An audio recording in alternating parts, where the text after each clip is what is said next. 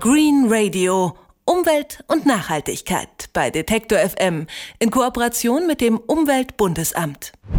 Unser Strom kommt schon heute zu einem beträchtlichen Teil aus Windrädern. Und wenn die Energiewende gelingen soll, dann werden in Zukunft noch viel mehr Windräder in der Landschaft stehen.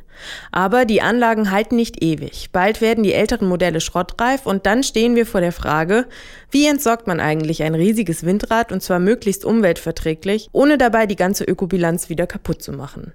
Genau das hat sich auch Elisa Seiler gefragt. Sie forscht am Fraunhofer Institut für chemische Technologie im badischen Finstal und sie schreibt eine Doktorarbeit darüber, wie man Windräder recyceln kann. Guten Tag, Frau Seiler. Guten Tag. So ein Windrad muss doch ziemlich robust sein. Hält es nicht eigentlich Jahrzehnte? Also von der werkstofflichen Seite würde es Jahrzehnte halten, wenn es äh, den Wind, die Sonne und ähm, produktionstechnische Fehler nicht geben würde. Die betriebswirtschaftliche Lebensdauer von so einer Windkraftanlage zur Berechnung der Amortisation wird von 20 Jahren oder 20 Jahren einfach festgelegt. Natürlich, wenn eine Anlage nach 20 Jahren immer noch ganz ist, wird sie deswegen nicht einfach entsorgt, sondern läuft weiter. Wie gut sind wir denn vorbereitet, wenn demnächst tausende Windräder entsorgt werden müssen? Wir in Deutschland sind relativ gut vorbereitet, weil es ein ähm, großtechnisch einsetzbares Verfahren am Markt gibt. Das ist der energetisch-stoffliche Verwertung durch die Firma Compocycle. Dabei wird das Material ähm, mechanisch aufbereitet und im Zementwerk dann als Brennstoff und alternativen Rohstoff verwertet. Welche Materialien sind denn in so einer Windkraftanlage überhaupt verbaut?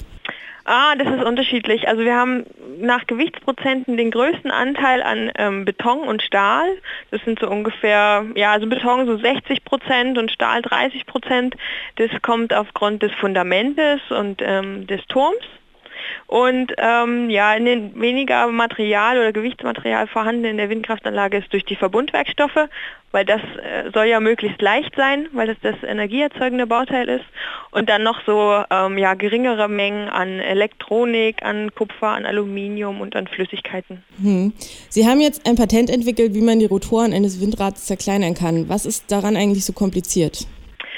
Das Komplizierte an Rotorblättern ist zum einen das äh, Großformatige. Also Sie haben ja, ja bei den neuen Anlagen dann schon Rotorblätter von 40 bis 70 Meter Länge. Mhm. Und ähm, das muss halt vor Ort an der Windkraftanlage zerkleinert werden, damit man äh, sich die Kosten für die Genehmigung beim Transport einspart. Und äh, wie lässt sich das Material dann am besten recyceln? Also ich stelle mir jetzt gerade vor, LKWs voll mit Schrott. ja, das, äh, ja, das ist hoffentlich dann so, dass man die LKWs an der, an der Windkraftanlage füllen kann und dann das Material zur Aufbereitung fahren kann. Das ist, wie schon angesprochen, diese ähm, Verwertung im, im Zementwerk. Ähm, derzeit wird auch noch angenommen in Müllverbrennungsanlagen, also das ist allein eine energetische Verwertung. Und im Forschungsstadium, sage ich mal, ist ähm, die stoffliche Verwertung. Das heißt, man bereitet das Material dahingehend auf, dass der Faseranteil und der Harzanteil als ähm, ja, als Zusatzstoff in neuen Kunststoffen genutzt werden kann, ob als Füllstoff oder als Verstärkungsfaser. Und was kann man dann hinterher daraus machen?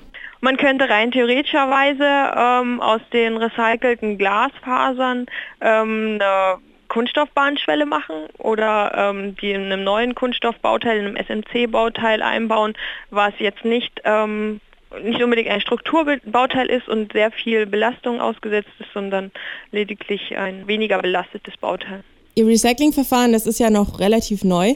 Was passiert denn heute mit alten Windrädern?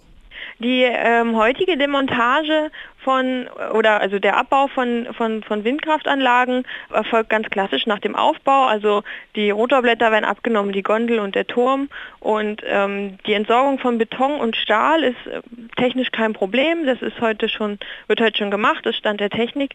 Und die Rotorblätter werden mittels einer diamantbesetzten Seilsäge vor Ort zerkleinert und dann ähm, durch mechanische Aufbereitungsverfahren, also mechanische Zerkleinerung, Trennung, ähm, Siebung ähm, zu einem Pulver verarbeitet, was dann als Rohstoff oder Brennstoff eingesetzt wird.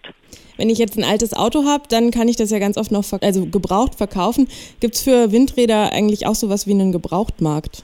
Ja, gibt es. Es gibt sogar einen Sekundärmarkt, der ist ähm, auch sehr groß, weil in Deutschland die Anlagen, die Windkraftanlagen nach zehn Jahren repowered werden können. Das heißt, die alten Anlagen werden abgebaut und durch leistungsstärkere ersetzt. Und diese alten abgebauten Anlagen, die sind natürlich noch technisch meistens einwandfrei und können wieder aufgebaut werden und gelangen dann auf den Sekundärmarkt und werden nach Osteuropa oder Afrika verkauft.